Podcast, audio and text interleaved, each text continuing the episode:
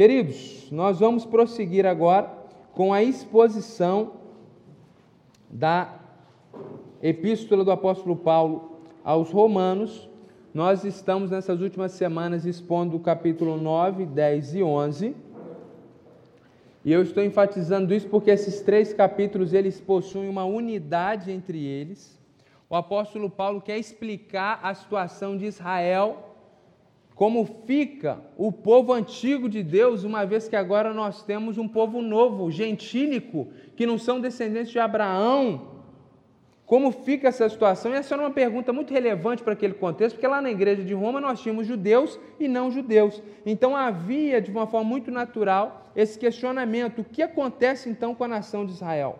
Enquanto ele ensina isso, ele vai nos ensinando questões ainda mais profundas a respeito do Evangelho. Até aqui, nesses três capítulos, nós aprendemos que Deus salva, levando em conta propósitos eternos e em sua soberania. E aprendemos também que a soberania de Deus não anula a responsabilidade humana, pelo contrário, a responsabilidade do pecado é do homem que peca, ainda que a salvação seja atribuída à graça de Deus.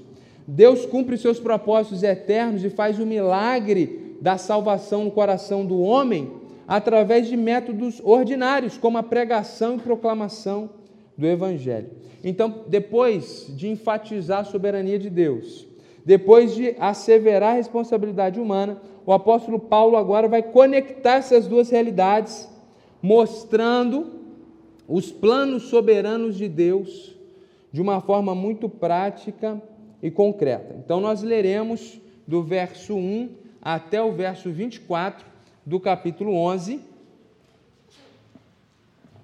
Depois procuraremos explicar o texto e assim, se o Senhor permitir, meu desejo é que Deus fale com você através da escritura nessa manhã. Romanos capítulo 1, capítulo 11, verso 1. O texto será projetado, nós estamos na Nova Almeida atualizada. E você pode acompanhar naturalmente também na sua Bíblia. Então eu pergunto: será que Deus rejeitou o seu povo? De modo nenhum porque eu também sou israelita, da descendência de Abraão, da tribo de Benjamim. Deus não rejeitou o seu povo, a quem de antemão conheceu. Ou vocês não sabem o que a Escritura diz a respeito de Elias, como pediu com insistência diante de Deus contra Israel, dizendo: Senhor, mataram os teus profetas, derrubaram os teus altares. Sou o único que sobrou e procuram tirar minha vida. Mas qual foi a resposta divina? Foi esta: Reservei para mim sete mil homens que não se dobraram os joelhos diante de Baal. Assim também nos dias de hoje sobrevive um remanescente, segundo a eleição da graça. E, se é pela graça, já não é pelas obras. Do contrário, a graça já não é graça. Que diremos então? O que Israel buscava, isso não alcançou, mas a eleição conseguiu isso. Os demais foram endurecidos, como está escrito. Deus lhes deu um espírito de profundo sono, olhos para não ver e ouvidos para não ouvir até o dia de hoje. E Davi disse que a mesa deles se transforma em laço e armadilha, em tropeço e punição, que os olhos deles se escureçam para que não vejam e fiquem para sempre encurvadas as suas costas. Então eu pergunto: será que eles tropeçaram para que caíssem? De modo nenhum, mas pela transgressão deles, a salvação chegou aos gentios, para fazer com que os judeus ficassem com ciúmes. Ora, se a transgressão deles resultou em riqueza para o mundo e a diminuição deles resultou em riqueza para os gentios, quanto mais a plenitude deles. Dirijo-me a vocês que são gentios. Visto que eu sou apóstolo dos gentios, glorifico meu ministério para ver se de algum modo posso fazer com que os que do meu povo fiquem com ciúmes e alguns deles se salvem. Porque se o fato de eles terem sido rejeitados, trouxe reconciliação ao mundo, que será o seu restabelecimento, se não vida dentre os mortos. E, se forem santas as primícias da massa, igualmente será santa a sua totalidade. Se for santa a raiz, também os ramos o serão. Se, porém, alguns dos ramos foram quebrados, e você, sendo oliveira brava, foi enxertada no meio deles e se tornou participante da raiz e da seiva da oliveira, não se glorie contra os ramos. Mas se você se gloriar, lembre que não é você que sustenta a raiz, mas é a raiz que sustenta você. Então você dirá: alguns ramos foram quebrados para que eu fosse enxertado. Correto. Eles foram quebrados por causa da incredulidade, mas você continua firme mediante a fé. Não fique orgulhoso, mas tema, porque se Deus não poupou os ramos naturais, também não poupará você. Considere, pois, a bondade e a severidade de Deus. Para com os que caíram, severidade, mas para com você, a bondade de Deus, desde que você permaneça nessa bondade. Do contrário, você também será cortado. Eles também, se não permanecerem na incredulidade, serão enxertados pois Deus é poderoso para os enxertar de novo. Pois se você foi cortado daquela que, por natureza, era uma oliveira brava, e contra a natureza foi enxertado uma oliveira boa, quanto mais esses, que são ramos naturais, serão enxertados na sua própria oliveira. Meus irmãos, o apóstolo Paulo vai trabalhar de uma forma prática mais uma vez a ideia que pairava naquele ambiente. Se Deus agora está formando um novo povo chamado igreja, pegando brasileiro, americano, árabe, oriental, asiático, pegando gente de todas as nações, como é que fica a questão de Israel? Deus não tinha escolhido um povo chamado Israel para cuidar, para ser o rei desse povo? Como que fica essa questão? Será que Deus rejeitou o seu povo? Será que Deus rejeitou a nação de Israel? Não quer saber de Israel mais e agora só lida com a igreja? Essa é uma pergunta que o leitor atento das páginas da Bíblia vai fazer, porque ele vai vendo Deus se revelando a Israel, só fala com Israel quase o tempo todo no Antigo Testamento, e de repente agora Deus está falando com todo mundo, e parece que Israel sai de cena. Então surge essa pergunta: será que Deus rejeitou o seu povo? E ele vai responder: não. Categoricamente ele diz: não, Deus não rejeitou o seu povo. Deus continua fiel ao povo de Israel. E como que isso se dá? Isso se dá com duas evidências. Primeiro, através, desculpa, com uma evidência que ele vai trazer, trazendo dois exemplos para nós. Ele diz que Deus continua fiel ao povo de Israel no fato de que ele tem salvado israelitas. Deus tem separado em sua soberania, segundo o propósito da eleição, é o que ele diz aqui, verso 7 está escrito isso, a eleição conseguiu isso, através dessa soberania de Deus, Deus escolheu entre todos aqueles israelitas que rejeitaram a Deus, Deus os escolheu e os salvou. E ele dá dois exemplos disso. Ele fala: Olha, eu mesmo sou israelita, eu mesmo sou judeu e eu continuo conectado a Deus em Cristo Jesus, sendo parte da igreja. Isso prova que Deus não rejeitou o povo dele. Porque se Deus tivesse rejeitado Israel completamente, eu, como judeu israelita, não seria parte do povo de Deus hoje. E a segunda, o segundo exemplo que ele dá, ele traz à memória uma história, quando o profeta Elias pregou há séculos atrás, isso aqui ser escrito lá em Israel, o profeta Elias pregou, pregando, e teve um episódio tremendo, onde grande parte da população de Israel estava adorando uma divindade cananeia, que era um, um deus chamado Baal, e o povo quase todo estava adorando Baal. Então Elias sobe no Monte Carmelo e faz um desafio para mais de 400 sacerdotes da nova religião que tinha impregnado na Palestina. Ele diz o seguinte: Nós vamos fazer aqui uma oração. Vocês vão orar para Baal, 400 sacerdotes. E eu sozinho vou orar o Deus Yahvé, o Deus verdadeiro. O Deus que mandar fogo do céu para queimar esse animal que nós vamos cortar aqui e colocar em cima do altar, vai ser o Deus de Israel. Um verdadeiro duelo dos deuses. E aí os profetas de Baal, mais de 400, ficam orando o dia inteiro, pedindo para algo sobrenatural acontecer. E Elias, tão corajoso, cheio de fé, ele começa até a zombar deles. Falou: Uai, cadê Baal? Estão mais de 400 homens orando não estou vendo nada. E aí então, depois de horas e horas que aqueles homens oravam, ele faz uma oração simples, objetiva, Deus manda um fogo do céu e aí todo mundo entra em pânico, em crise, começa a reconhecer que Baal não era Deus coisa nenhuma. Só que a rainha Jezabel, que tinha usurpado não só o casamento, mas tinha usurpado a liderança, é, reinando sobre seu marido e sobre todo Israel, Acabe era figurativo. Então Jezabel ela faz o seguinte: se esse Elias está acabando com o culto dos meus deuses, porque ela mesma era uma adoradora de Baal, eu vou matar esse homem. Baixa um decreto para a morte quem matasse Elias seria recompensado, mais ou menos essa é ideia. E aí Elias foge, desesperado, entra dentro de uma caverna e chega lá e fala: Deus, eu orei aqui, algumas horas atrás, para o Senhor se revelar. O Senhor se revela. E esse povo, no lugar de se dobrar diante do Senhor e reconhecer o teu poder, agora eles querem me matar, que sou teu representante. Acaba com esse povo aí, Senhor. Então o Senhor me mata logo, porque isso aqui não tem jeito, não, é. E aí Deus fala, Elias, você está achando que é só você que é um verdadeiro israelita e que está adorando meu nome?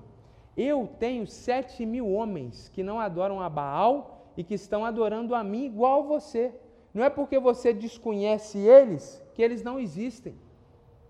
E o livro lá, bíblico do Antigo Testamento, vai nos contar toda a história desses sete mil homens. Então, Deus traz exemplo para mostrar o seguinte: que mesmo quando todo mundo olhava para Israel e dizia ninguém mais adora o Deus verdadeiro, havia sete mil e um homem que não se dobravam ainda diante de Baal e eram fiéis ao Senhor. Então o apóstolo Paulo vai dar dois exemplos.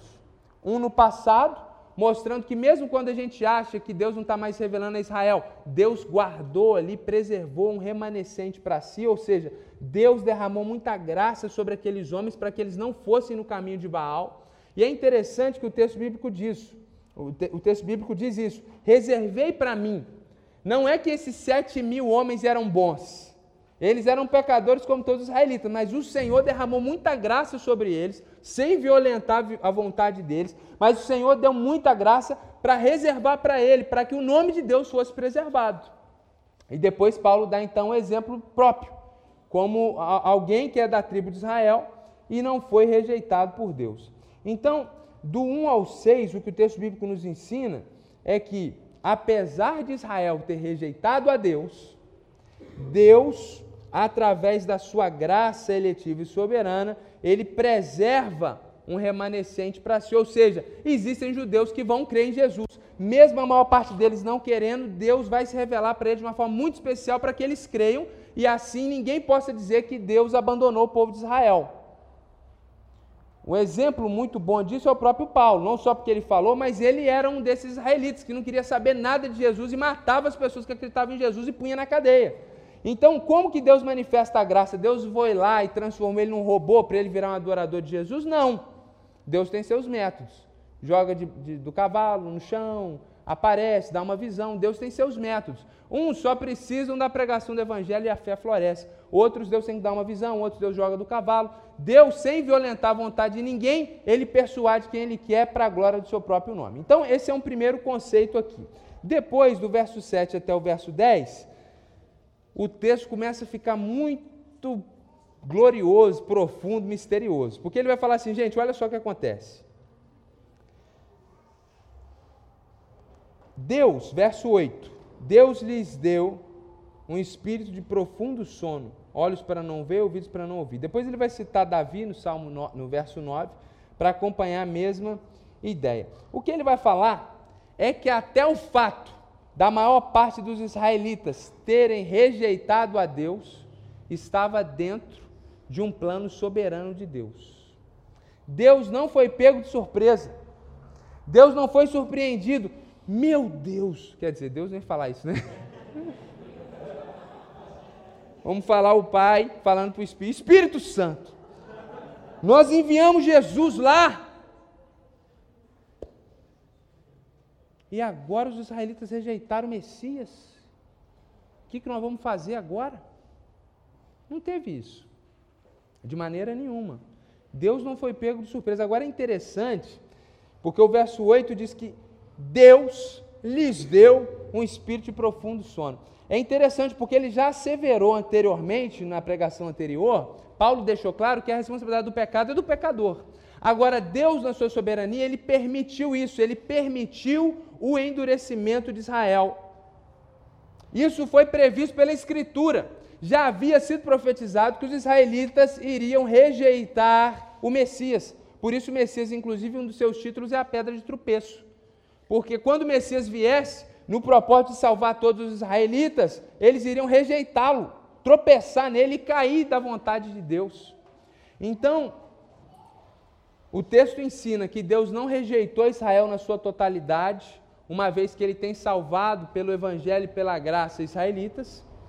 E o texto mostra que o fato da maior parte dos israelitas terem não só crucificado Jesus, mas até os dias de hoje continuar rejeitando, está dentro de um plano soberano de Deus. E aí, do verso 11 a 16, ele vai descortinar esse plano, porque o texto vai mostrar para a gente que Deus usa a desobediência, a rejeição dos israelitas para um bem maior. E qual é o bem maior? Uma vez que os israelitas rejeitaram o evangelho, Paulo começou a pregar para quem? Para gente. Gentios, não judeus.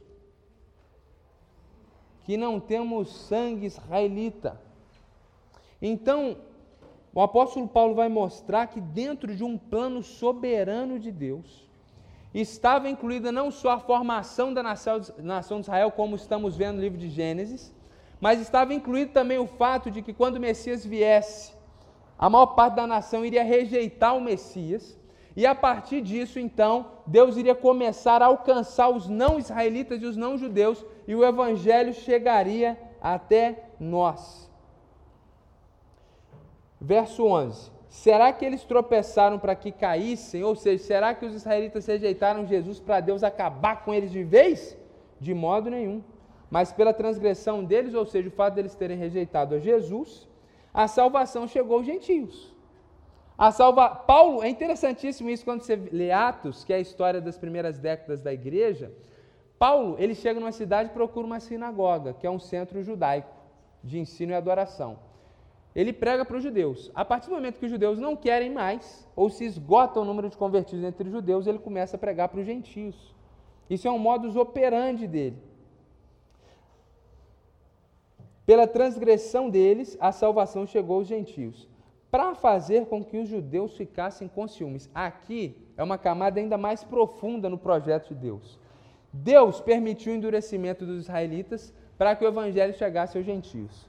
Agora Deus vai pegar você que não é descendente de Abraão, não tem o sangue de Davi, é uma pessoa que alguns aqui ainda se gloriam porque tem sangue europeu, porque tem uma nacionalidade. Agora a maior parte de vocês é como eu, é europeu, é, é africano, é aborígene, tupi-guarani, é tudo junto e misturado. O brasileiro não tem nem essa arrogância étnica. Alguns podem dizer alguma coisa, a maior parte de nós nem isso nós temos. E aí Deus pega a gente isso na cabeça de um judeu é um negócio louco, porque o judeu é muito etnocêntrico.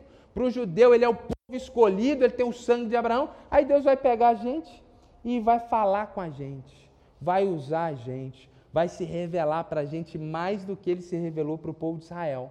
E o propósito de Deus é que o judeu olhe para isso e fala: não, fica com ciúme. Ué, o nosso Deus agora está falando com aqueles brasileiros lá? Então esse negócio de Messias deve ser verdade. Esse é o grande projeto de Deus, gerar ciúmes. Claro, gente, que Deus está acima desses sentimentos supérfluos nossos. Claro que o, o apóstolo está falando numa linguagem humana para que a gente possa entender. O ponto aqui é que o projeto de Deus inclui não só o endurecimento de Israel para a salvação chegar até nós, mas depois ele vai fazer com que os judeus olhem para nós e caiam na real, fiquem enciumados. Não, o Deus de Israel está falando com gente do mundo inteiro e não fala mais com a gente. Dois mil anos que não se levanta mais profeta. Dois mil anos que a gente está esperando o Messias e ele não vem. E eles vão cair na real. O Messias já chegou e tem milhões de pessoas que acreditam nele. Vai chegar esse momento. E aí é, é para semana que vem. Semana que vem a gente vai falar disso. Se não faltar, semana que vem. Vai chegar esse momento que os israelitas vão cair na real. Por enquanto, é importante a gente perceber esse projeto de Deus. Aí olha o verso 12. Se a transgressão deles resultou em riqueza para o mundo, quer dizer, se os israelitas desobedecendo o evangelho, não querendo saber do Messias, o mundo inteiro foi abençoado com a pregação do evangelho, quanto mais a plenitude deles. Ou seja, se doze judeus pregando o evangelho dentre uma multidão que andou com Jesus, alguns, na verdade, a comunidade dos discípulos lá em Atos 1 era de 120. Dentre todas aquelas pessoas Jesus curou, fez milagre, pregou, a comunidade de Jesus lá em Jerusalém era 120 irmãos. Certamente havia outros em outros lugares, em outras cidades da Palestina, certamente. Agora, ali em Jerusalém era uma pequena igreja de 120 pessoas.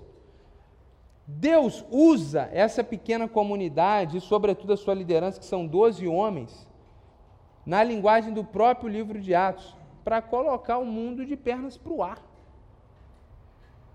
o mundo de cabeça para baixo com a pregação do Evangelho. Então você imagina se todos aqueles judeus tivessem acreditado no Messias. Isso é, é, é um impacto importante, gente, porque assim, eu mesmo, apesar da belíssima educação da minha mãe, eu fui criado aqui, no século XXI, pervertido, uma cultura terrível, distante de Deus, uma visão toda errada. Depois que eu me converti, demorou uns 10 anos para eu entender o que Deus ensina sobre casamento e uma série de outras coisas. Demora muito tempo para a gente entender a perspectiva de Deus. Por quê? Porque a gente foi criado numa cultura, por mais que seja de origem judaico-cristã, isso já está muito desmantelado. Então a gente cresce com muitas ideias equivocadas. Até a gente chegar à maturidade demora tempo. Quando um judeu se converte, ele já sabe tudo. Os olhos se abrem, ele está pronto. Ele vai. Ele já tem a ética, ele já tem os conceitos teológicos, ele está pronto.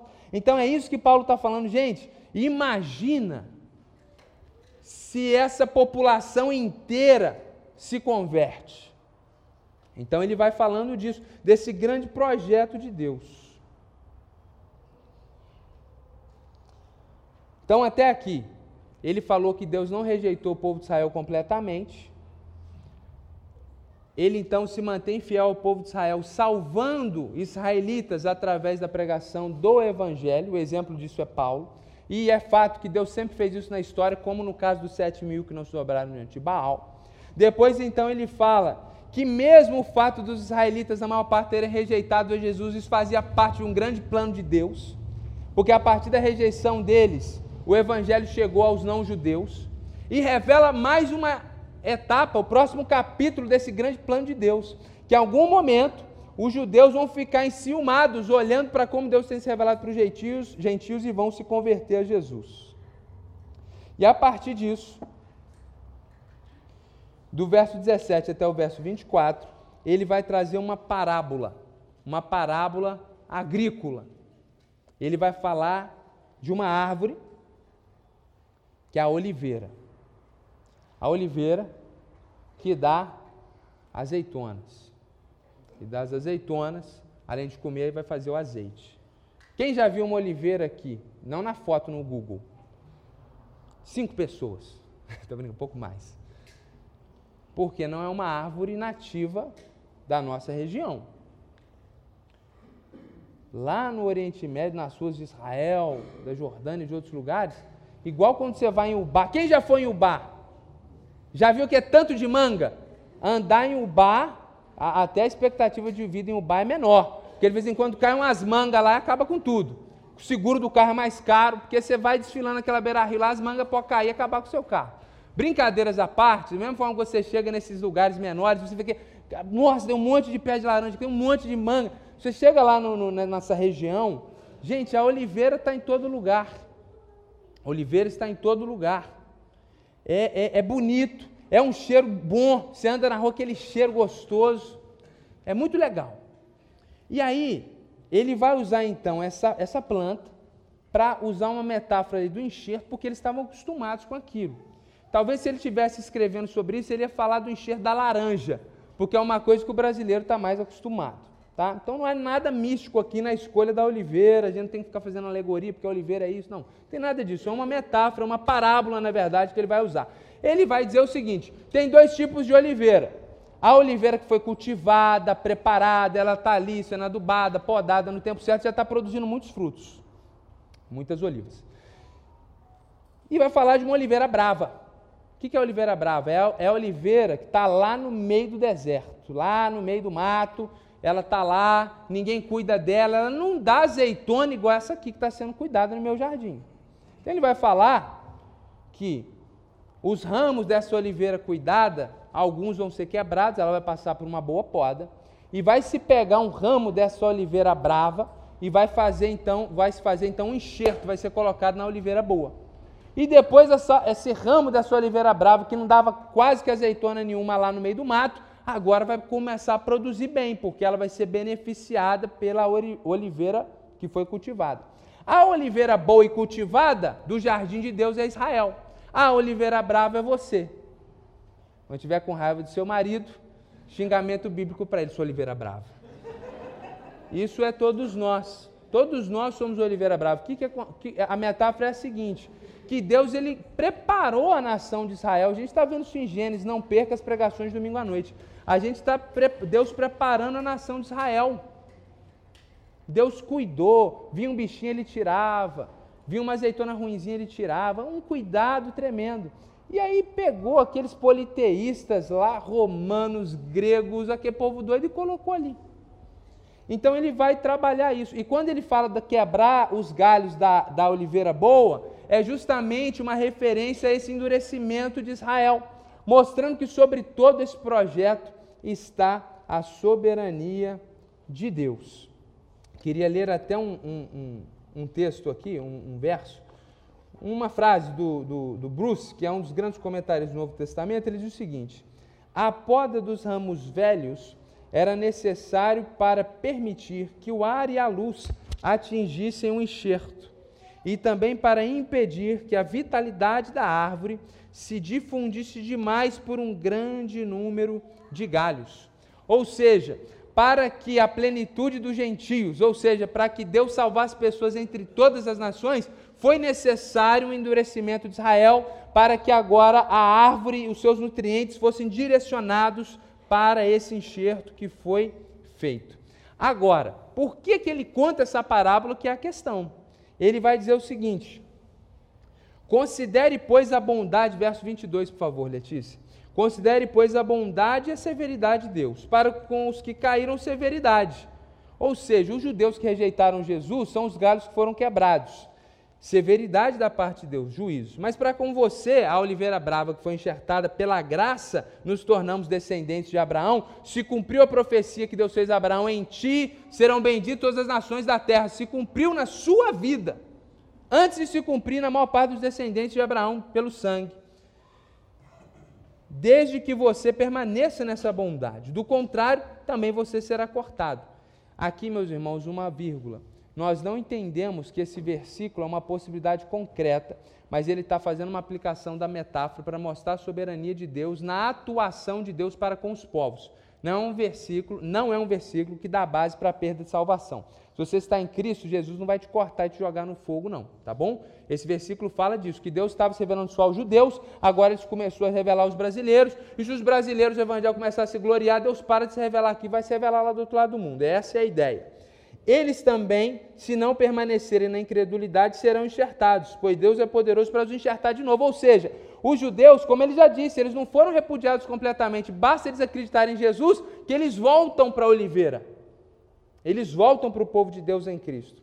Pois se você foi cortado daquela que por natureza era uma oliveira brava e contra a natureza foi enxertado uma oliveira boa, quanto mais esses, que são ramos naturais, serão enxertados na sua própria oliveira. Ou seja, se Deus salvou gentios, politeístas, cheios de pecado igual a gente, por que, que Deus não pode salvar pelo sangue de Jesus os judeus que primeiramente rejeitaram, mas agora podem ser salvos? Esse é o argumento dele. E o verso 20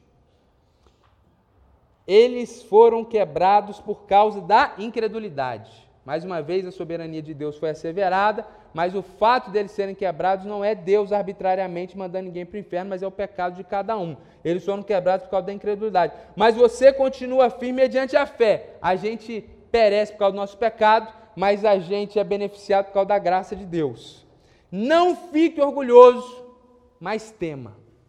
O propósito da parábola é esse mostrar que nós não podemos nos gloriar diante dos judeus. Isso talvez não faça muito sentido agora, mas na igreja de Roma estava tendo um problema muito grande. Porque os irmãos que eram romanos, além deles se sentirem melhores, porque eles eram cidadãos romanos, muitos deles, e até muitos ali eram escravos, subjugados, mas eles olhavam para os irmãos que eram judeus e se sentiam melhores. Por que, que eles se sentiam melhores? Porque eles tinham aquele sentimento antissemítico de que foram judeus que mataram Jesus e por isso eles precisavam, de alguma forma ali, ter é, é, alguma punição, mas não era essa a vontade de Deus. Deus está falando que não poderia ter esse tipo de discriminação dentro da igreja. Deus está condenando esse sentimento orgulhoso dos irmãos da igreja de Roma que olhavam para os judeus e vocês mataram Jesus. O que vocês estão fazendo dentro da igreja agora? Havia esse tipo de comportamento na igreja. Então ele fala que ele não pode ter esse tipo de vaidade e de vanglória. Gente, esse é o entendimento do texto. Agora, algumas aplicações muito práticas para a nossa realidade aqui. Primeiro, eu quero ressaltar essa soberania de Deus. Essa soberania de Deus que permite o afastamento de Israel para salvar os gentios e depois usa o alcance dos gentios para mais uma vez alcançar os judeus. Isso nos ensina que os atos soberanos de Deus possuem múltiplos propósitos. Olhando somente um quadro, uma cena, muitos pensavam, agora se Deus está falando só com os gentios, Deus rejeitou Israel. E aí Paulo, inspirado pelo Espírito, ele vem e diz, não veja somente a cena, procure compreender a soberania de Deus. Porque essa rejeição não só faz parte de um plano de Deus, mas Deus vai usar isso depois para alcançar gentios e, e, e, com o alcance dos gentios, alcançar os próprios israelitas.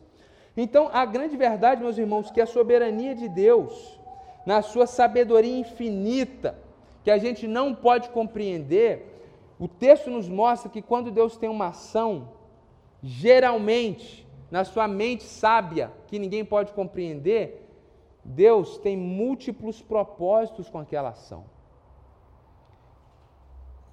Os homens que estavam olhando na história, os judeus não querem saber de Jesus. Deus olhando na soberania, ele tinha um plano com tudo isso.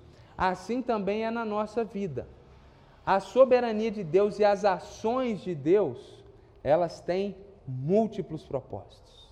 Às vezes a gente acha que algo está acontecendo só com a gente, que Deus está fazendo algo aqui específico. Só que existe uma multiplicidade de propósitos que vão repercutir por causa da ação sobrenatural soberana de Deus. Então, é, é, aquele filme antigo, Carlos tem cara que viu.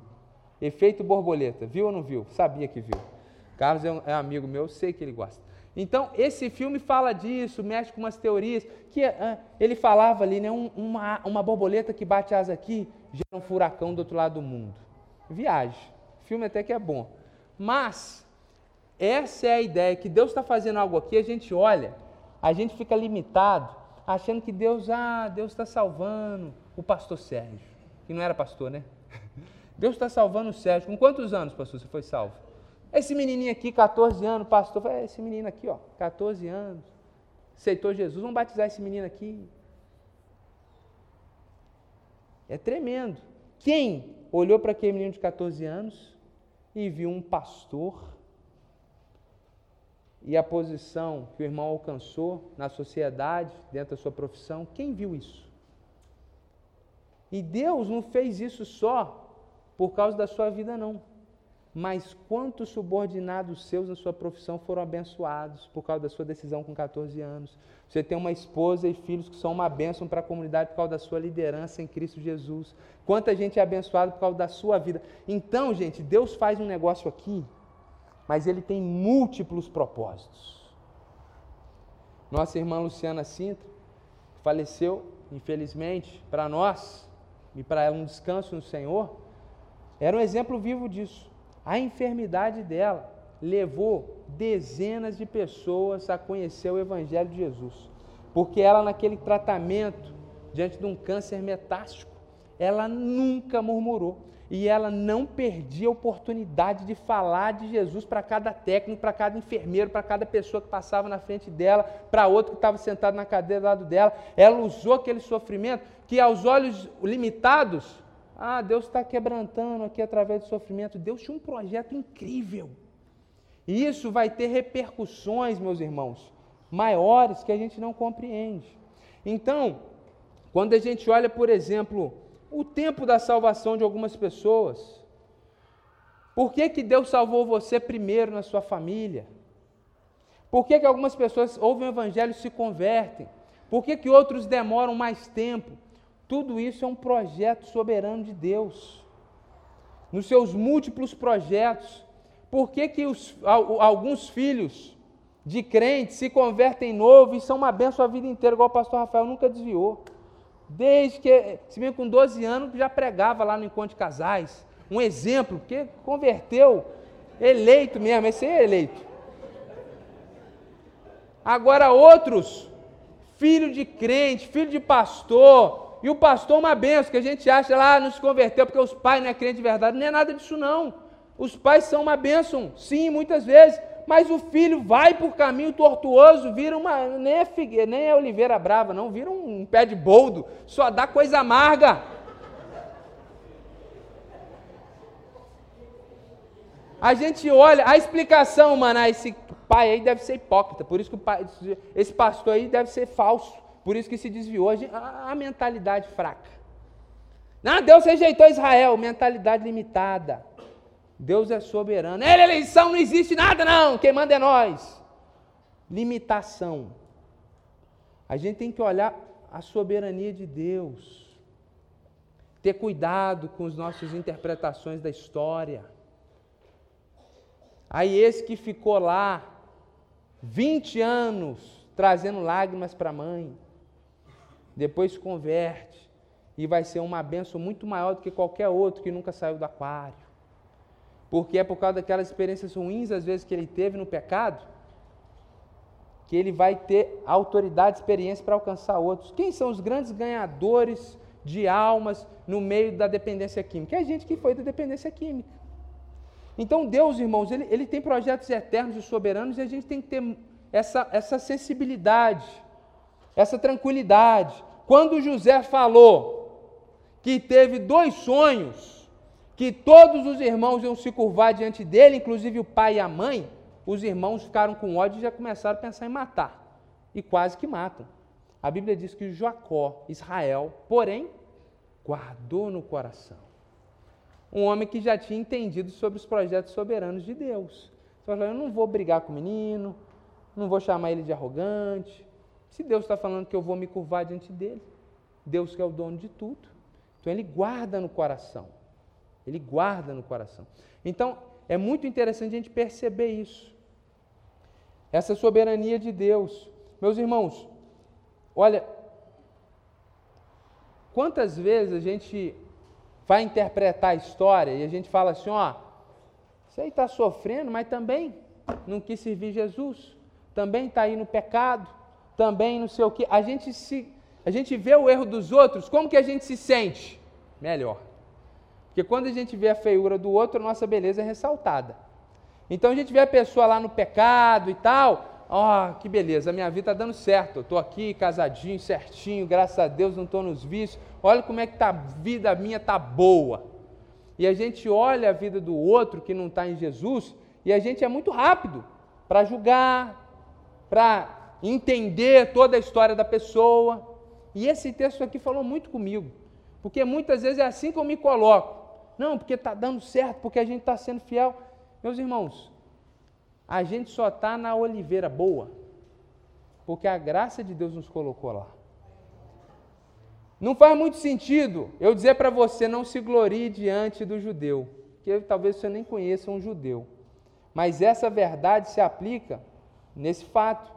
Não se glorie diante daqueles que não estão entendendo o evangelho como você. Não se sinta superior, porque você entende um aspecto. Não se, entenda, não se sinta superior porque você está em Jesus, seus amigos da faculdade estão em. Ah, tá. Não, tenha humildade que a gente também era oliveira brava. Todo mundo aqui era pecador, então a gente tem que ter humildade diante dos projetos soberanos de Deus, entendendo o que Deus está fazendo, humildade diante do nosso próximo, humildade diante, que ainda, diante daqueles que ainda não foram salvos. Humildade diante daqueles que não têm a mesma maturação, mesma capacidade ou firmeza moral que você tem. Porque é o que Paulo disse: sou o que sou, Paulo disse, pela graça de Deus. Você é quem você é pela graça de Deus. Portanto, toda a glória ao Senhor. Não podemos nos gloriar, temos que ter humildade. E aqui, meus irmãos, é muito importante, inclusive, a gente ter humildade diante do Senhor. A gente está trabalhando aqui capítulos que têm verdades muito profundas e difíceis. E é muito importante a gente ter humildade diante do Senhor. Porque a Escritura não tem o propósito, Deus na Escritura não tem o propósito de mostrar para nós todos os detalhes a respeito de todas as doutrinas. Ele é Deus. Nós somos criaturas e servos. Ele revelou para nós aquilo que era necessário e importante, não para explicar todos os detalhes, porque o objetivo da Escritura não é te dar um curso de teologia. O objetivo da Escritura é te levar à obediência e um coração correto. A mente judaica, ela compreende isso. Quem é o discípulo judeu? É o que segue os passos do seu mestre, obedece ele na vida prática e repete o que ele mandou. Essa é a mente do judeu. Então, quando ele lê essas verdades, ele recebe e se gloria em Deus e fica feliz.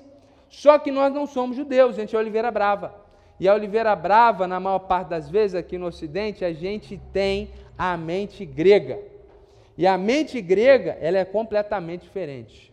A mente grega não segue o discípulo e o mestre. A mente grega não se submete. A mente grega não está preocupado com a experiência, com a ação com a obediência. A mente grega, ela está preocupada em questionar, em superar, em compreender completamente.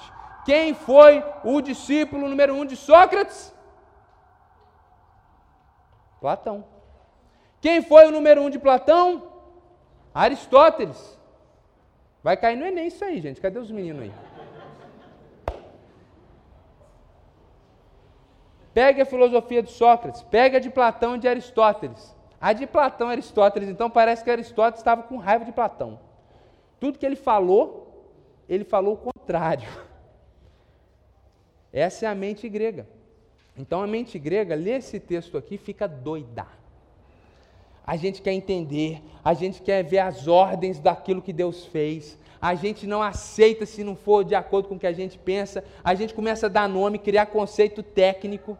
Por exemplo, a Bíblia, lá do Gênesis, ensina que Deus é um em três. Isso está lá nas primeiras páginas, capítulo 1 de Gênesis. Façamos. Como é que é? Falei errado? O que, que é o certo? É um em três, né? Três em um não. Três em um é promoção. É um em três. Agora, a Bíblia deu nome para essa gran, a maior, gente, a maior verdade a respeito de Deus. Contrário a qualquer outra divindade que exista em qualquer outra religião, a maior verdade a respeito de Deus da Bíblia é a triunidade de Deus. Agora, a Bíblia dá o um nome para essa doutrina? Qual que é o nome dessa doutrina? Pode falar, gente. Trindade. Onde está escrita a palavra trindade na Bíblia? Quem que deu o nome? Um gentio grego convertido. Que não aguenta ver a revelação e glorificar Deus, tem que categorizar, tem que dar um nome, tem que dar uma explicação. E começar a explicar, tentar explicar a trindade. Quem não falava o que eles queriam, chamava de herege, mandou matar gente. Então, é muito interessante isso, porque a mente grega, ela não é submissa, ela não é humilde, meus irmãos, a teologia, que é esse esforço nosso de entender a Escritura, precisa ser feita de joelhos e regada em oração. Toda nossa tentativa de compreender Deus, de falar sobre Deus, se não é a partir de um coração humilde e de oração, ela é fria. Ela mata, ela calunia ela é invejosa. E em nome de uma ortodoxia, ou seja, o que é ortodoxia para determinadas pessoas? É só o que elas acham que é correto. Elas são arrogantes, orgulhosas, maltratam as pessoas. Fala que o outro é primo, não é irmão, só porque ele tem um ponto diferente do seu. Claro que existe uma, um, um campo máximo, um espectro aqui que a gente não pode sair dessas fronteiras. Mas às vezes por uma vírgula a gente desqualifica o outro. Quão terrível essa teologia fria, que não reconhece a soberania de Deus, que não é humilde, mas acha que pode compreender a mente do Senhor completamente. Quando a Bíblia fala aqui, capítulo 9, depois repete aqui o capítulo 11, sobre a soberania de Deus sobre a eleição, não é para a gente entender tudo isso, não. Se fosse para a gente entender tudo isso, e até um livro da Bíblia chamado A Eleição e a Soberania de Deus. Não é para a gente entender. Quando Paulo fala isso, é para os irmãos terem essa revelação e, primeiro, sentir humildade e quebrantamento. Eu sou uma oliveira brava. Eu não merecia nada, mas Deus me amou demais. Deus me fez herdeiro de Abraão pela graça e pela fé. Depois, além de você sentir essa humildade, você sentir gratidão ao Senhor e ver como que Deus te ama. Então, o projeto de Deus não é que você entenda e compreenda tudo, mas que você tenha humildade e a partir da revelação você viva uma vida de acordo com as suas verdades. Deus está preocupado com obediência, com vida que glorifica o nome dEle. Esse é o propósito do conhecimento. Provérbios diz isso, que Deus odeia, que Deus abomina a altivez de espírito. Então, meus irmãos, Letícia vai nos ajudar aí colocando a grande ideia de hoje. Diante dos propósitos soberanos de Deus, o cristão precisa ser humilde diante do Senhor e do seu próximo. Paulo está olhando para aquela igreja, cheio de gente arrogante, que estava discriminando algumas pessoas por causa da sua etnia prévia. E ele fala: gente, quando nós olhamos para os propósitos soberanos de Deus, só nos resta humildade diante do Senhor e humildade diante do nosso irmão. Quando a gente olha para essa verdade de que Deus não rejeitou o seu povo completamente, mas reservou para si, através da graça, um povo verdadeiro. E aí, até essa massa israelita que rejeitou, foi parte de um grande plano de Deus para alcançar os gentios. E depois Deus vai pegar a fé dos gentios para alcançar os judeus que antes tinham rejeitado num grande complexo plano soberano do Senhor. E depois ele fecha falando dessa parábola para nos ensinar a ter humildade. Diante disso, não é só para a gente sair daqui com a mente um pouco mais ampliada, com conhecimento um pouco mais elaborado, mas é sobretudo para a gente sair daqui com o coração humilde diante de Deus. Muito cuidado entre determinar, decretar algumas coisas, falar que é, que não é, sabedoria, humildade, tranquilidade, e humildade diante do nosso irmão, que pensa diferente, que às vezes não está da melhor forma. Humildade. Por fim, nós vamos orar para que o Espírito do Senhor nos dê esse coração que está de acordo com a Escritura. Coração humilde, coração que se submete ao Senhor e que é humilde diante do nosso próximo.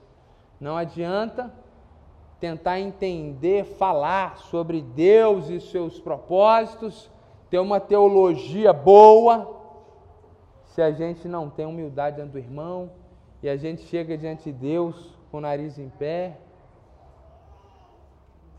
Vamos orar, irmãos.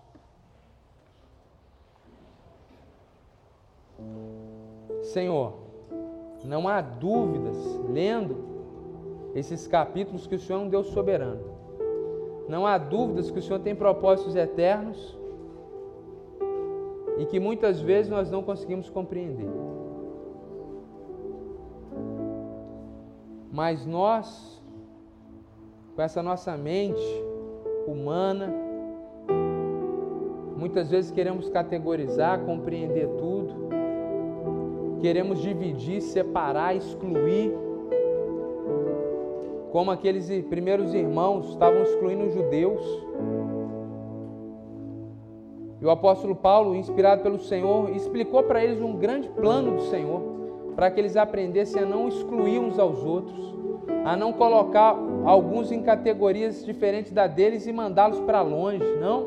O Senhor tem nos chamado ao amor, à unidade, à humildade, Senhor. Em nome de Jesus, eu peço que o Senhor dê à Igreja Batista Sul unidade, que apesar das diferenças que podemos ter na compreensão, sejamos unidos pelo sangue de Jesus, unidos no nosso propósito de proclamar um único Evangelho a todas as nações. Ó Deus, nos dê amor, nos dê humildade, para que possamos perdoar uns aos outros naquilo que nos exaltamos. Como disse, estudamos na IBD hoje, a nos sujeitar uns aos outros no temor de Cristo. Senhor, nos dê humildade diante da palavra, humildade diante do Senhor. Muitas vezes não compreendemos tudo, mas te damos graça porque cremos, estamos salvos porque cremos na tua morte na sua ressurreição. Deus nos deu humildade diante dos nossos irmãos. E tudo isso para que o teu nome seja glorificado. Muito obrigado por essa manhã, muito obrigado pela sua oportunidade de culto. Abençoa a vida de cada um aqui.